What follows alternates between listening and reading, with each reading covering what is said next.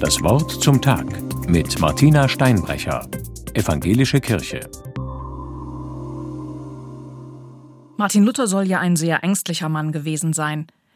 In seinen jungen Jahren hat nichts darauf hingedeutet, dass er seiner Kirche einmal mutig den Kampf ansagen würde.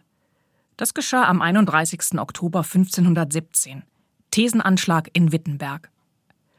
Ich will heute aber nicht an den hämmernden, sondern an den ängstlichen Luther erinnern. Denn ich glaube, dass Luther überhaupt erst zum Reformator wurde, weil er sich mit dieser Lebensfrage auseinandergesetzt hat.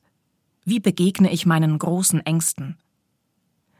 Ganz wie zu Luthers Zeiten beherrschen auch heute wieder sehr konkrete, aber auch viele diffuse Ängste die Welt. Was hilft, sie zu überwinden?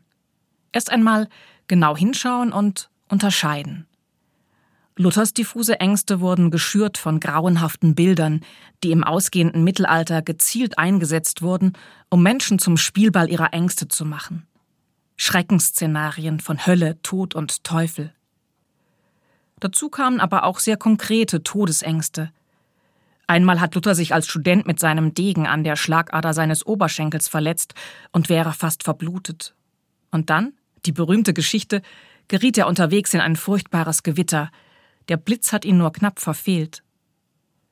Später im Kloster hat er unter regelrechten Panikattacken gelitten.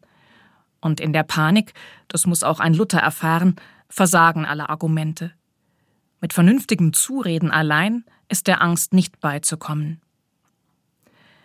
In intensiver Auseinandersetzung mit den biblischen Texten entdeckt Luther aber nach und nach einen neuen Weg, mit seinen Ängsten umzugehen. In den biblischen Psalmen findet er Worte, seine Angst vor Gott auszudrücken. Ich schütte meine Klage vor ihm aus und zeige vor ihm an meine Not.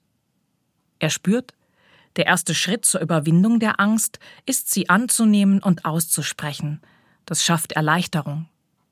Und dann lernt Luther, die Trostworte der Bibel für sich in Anspruch zu nehmen, sie als Zusage bedingungsloser Gnade zu lesen und zu glauben. Und allmählich schwinden so manche Ängste, und in den leer gewordenen Räumen macht sich die Zuversicht breit. Worte der Bibel zu lesen und ihre tröstenden Wirkstoffe in sich aufzunehmen, ist eine gute Übung am Reformationstag. Probieren Sie es mit diesem Wort. Gott ist mein Licht. Er befreit mich und hilft mir. Darum habe ich keine Angst. Martina Steinbrecher aus Karlsruhe von der Evangelischen Kirche.